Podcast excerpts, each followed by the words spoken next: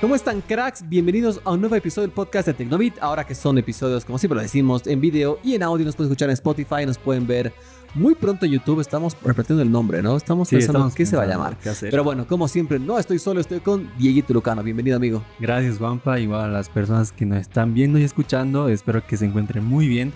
Porque ahora les traemos un episodio de las mejores noticias de la semana. Hay buenazas, hay muy Ha buenas. sido una semana muy completa, una Sí, semana de lanzamientos. que igual al principio nos parecía trucha, como que no, esto más o menos, pero vemos y no, muy completa, todo bien. Sí, hace una semana muy buena, muy completa, llena de algunos lanzamientos, algunas llegadas de plataformas, de videos que pues en lo personal yo estoy muy contento, pero mejor comencemos para no perder el tiempo. Vamos. Comencemos hablando de la nueva plataforma que ha llegado y llegó a lo grande. Les hablamos de HBO Max, que está muy, pero muy buena. Tú estás mega contento con esto, ¿no? Sí, la verdad es que sí, porque yo sinceramente no soy una persona que suele ver tanto series, películas, pero sí tengo todas Llegó las tu oportunidad para que veas todo. Ahora sí Sí. tienes que. Bueno, o sea, en mi casa sí tenemos a Netflix, tenemos Amazon Prime y Disney también, pero la verdad es que yo no las uso tanto. Sin embargo, ya con la llegada de HBO Max, pues ya estoy como que queriendo ver un poco más.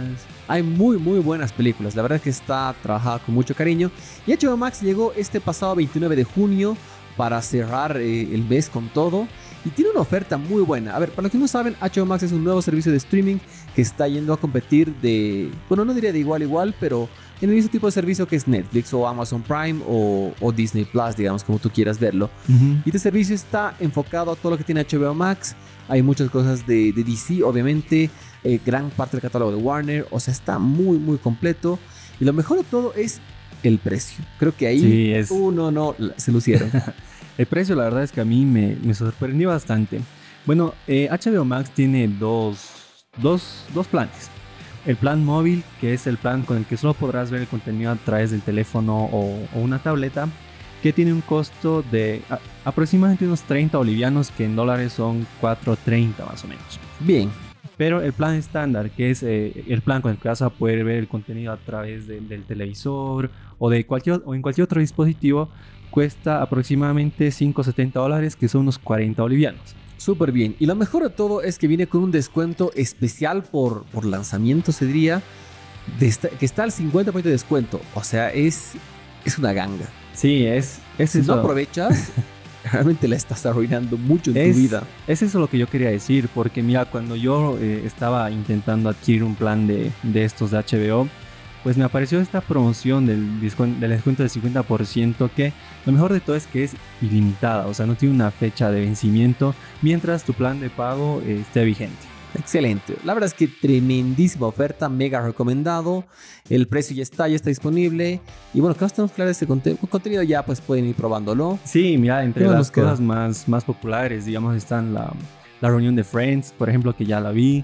Of- Excelente. sí, está, está buena. Está Game of Thrones, por ejemplo. Si no has visto Game of Thrones, deberías hacerlo. De hecho, te cuento algo chistoso.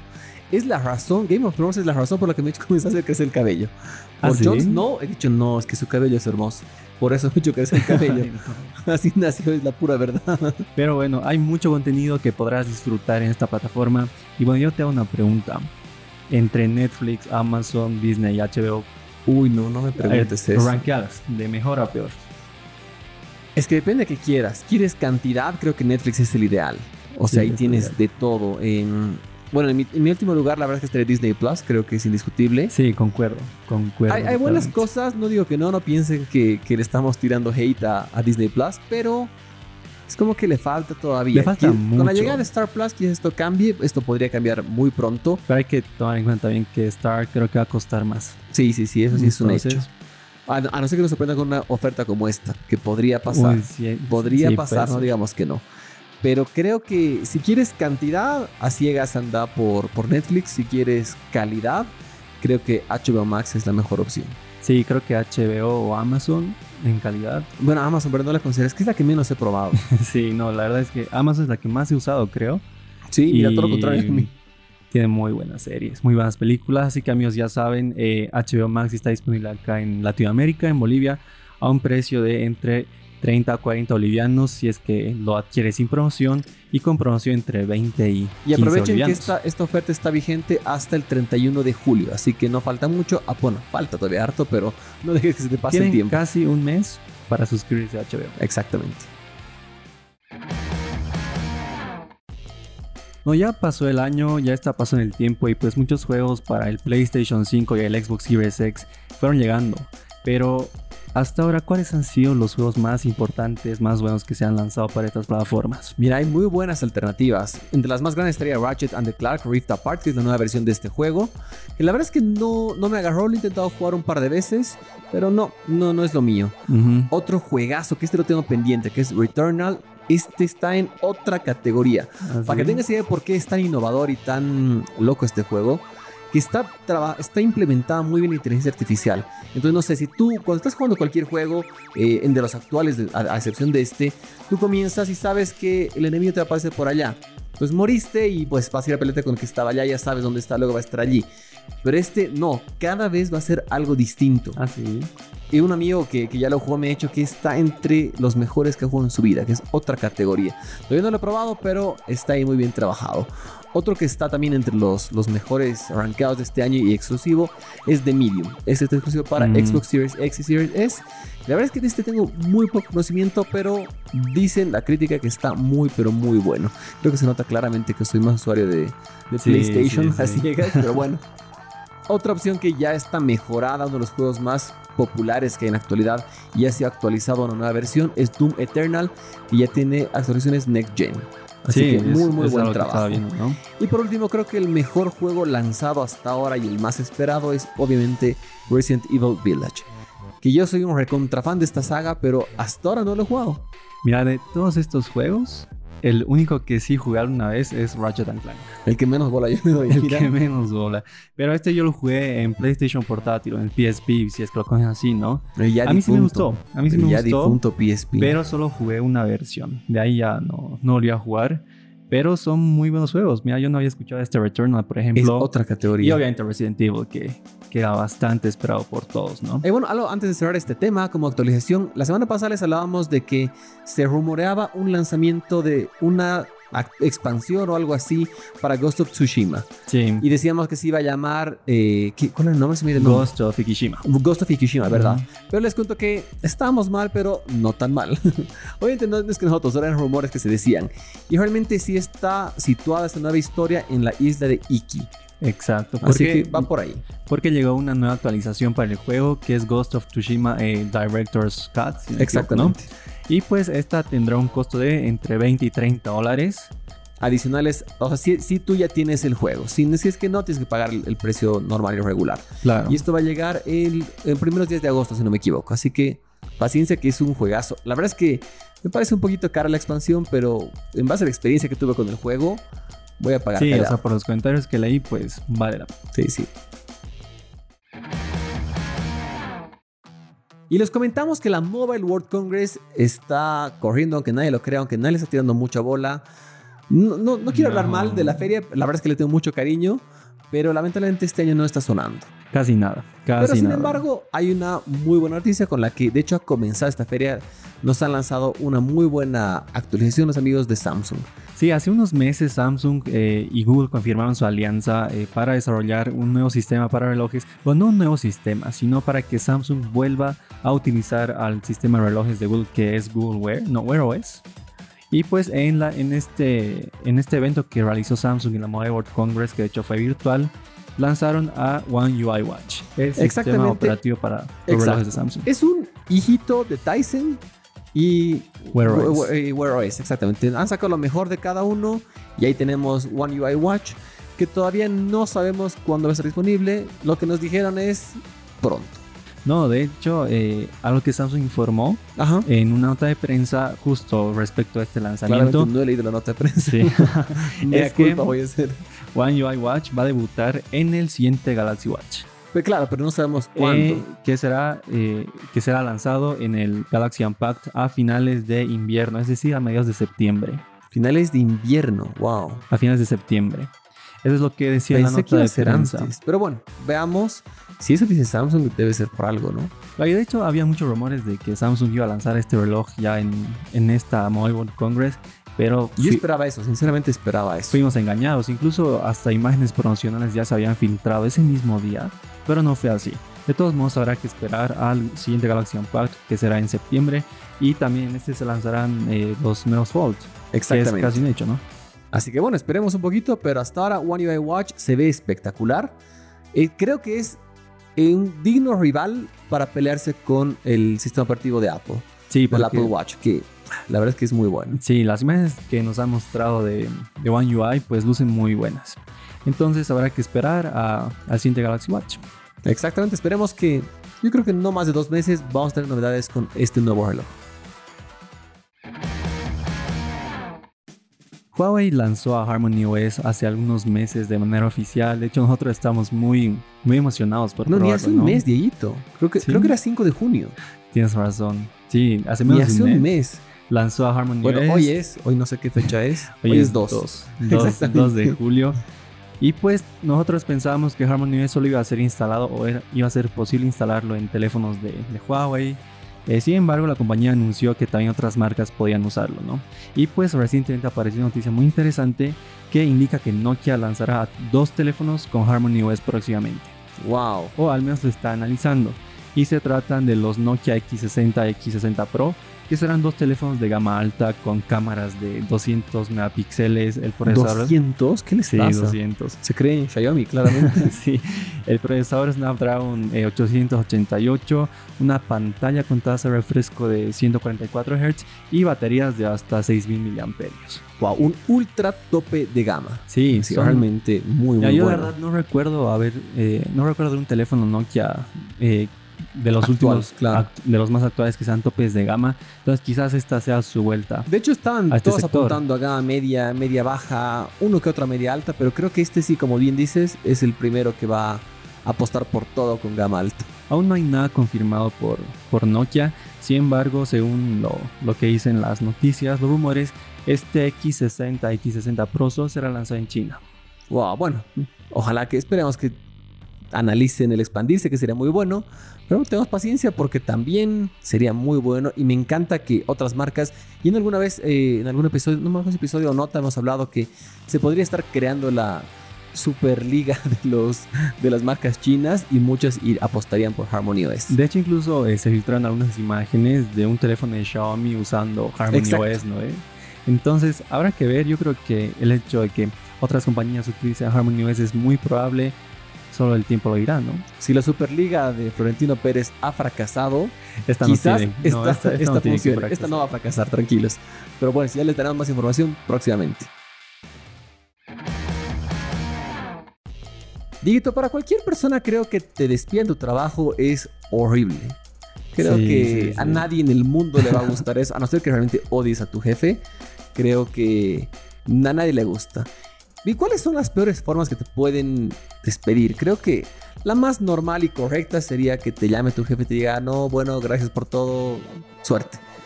Pero que te diga por mail, está feo, ¿no? No, es, es feo, sí, eso no. Por WhatsApp, Peor. está aún peor, ¿no? Mensaje por WhatsApp.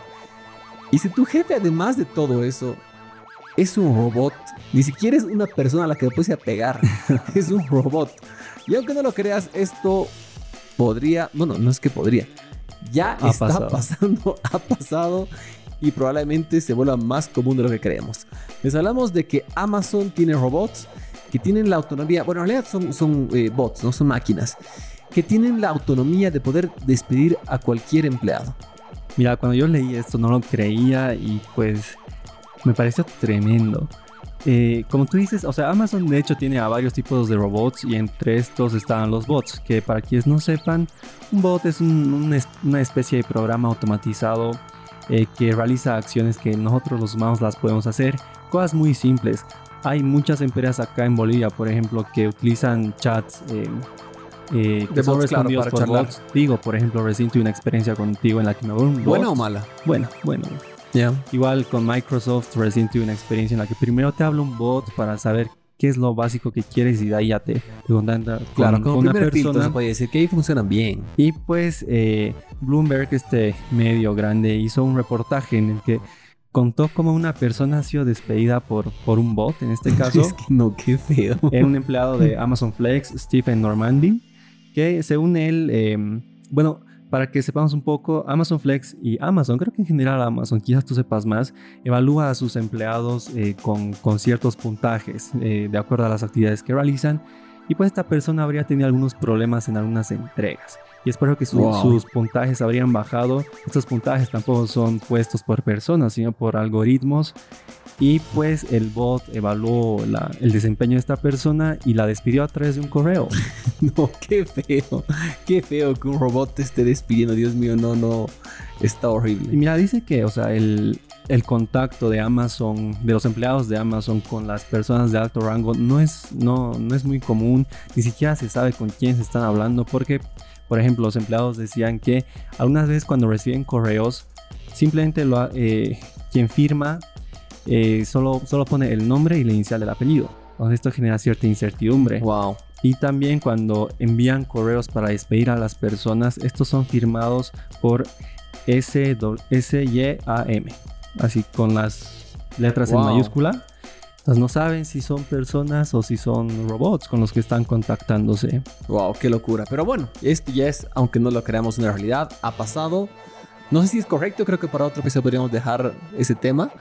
Pero bueno, pues ha pasado, Amazon lo está utilizando y creo que hay muchas máquinas que también, bueno, empresas, perdón, que trabajan por ese lado y que quizás lo hagan próximamente, lo implementen, no sé, no sé realmente. Sí, no, yo creo que está, que está muy pronto a que esto ocurra constantemente. Igual Amazon recién tuvo algunas polémicas, ¿no? Como la polémica de empleados orinando en botellas No, horrible. para...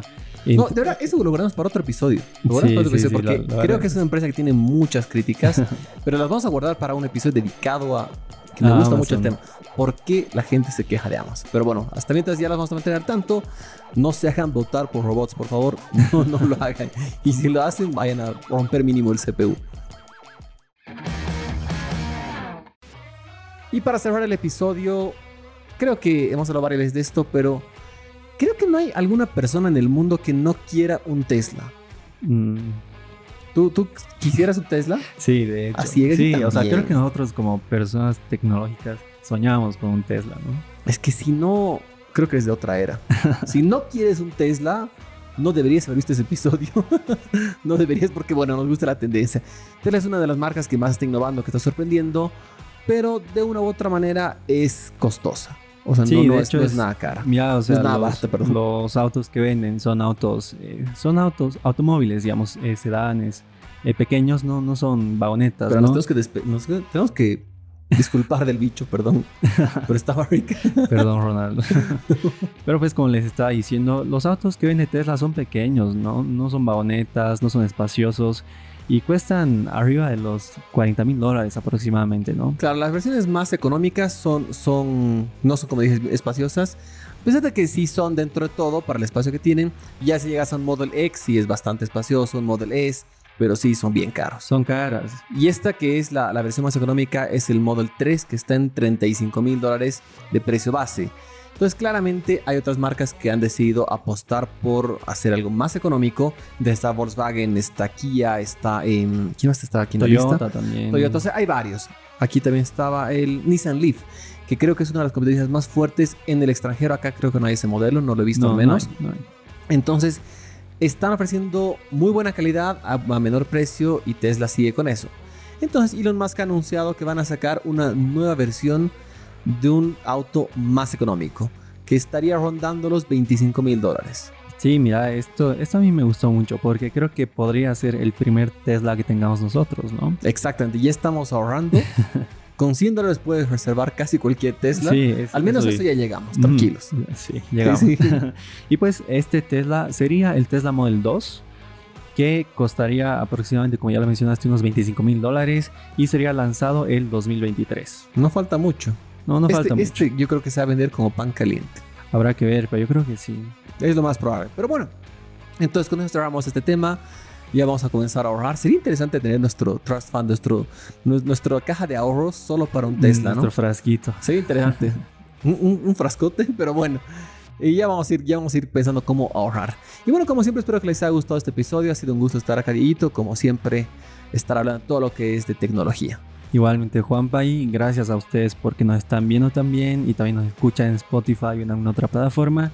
Y pues, eh, bueno, esta ha sido una semana muy completa, llena de muchas cosas que a mí me han gustado. Totalmente. Estoy muy feliz por HBO, estoy viendo algunas series y pues espero que ustedes también... la naranja mecánica? Tengo que ver, no la he visto. Mira, no, tu vida va a cambiar. Ya es una película que en mi casa la han visto mil es veces. Espectacular, tienes que verla. Pero otro día te voy a hablar de qué hay y qué vale la pena. Sí. Algunas recomendaciones. Exacto. Bueno, como siempre, gracias. Espero que se encuentren muy bien. Síganse, sigan cuidándose. Ya me estoy trabando. Vacúnense. Ah, sí, muy importante. Vacúnense. Nosotros ya estamos bien vacunados. Somos chinos los dos. No, yo, yo, ruso. Ah, no, ¿verdad? Tú eres sí, ruso. Yo, yo soy ruso. Pero bueno, así que vacúnense, háganlo, que siempre es importante que lo hagan. Espero que se encuentren muy bien. Vayan a vacunarse. Chao, chao.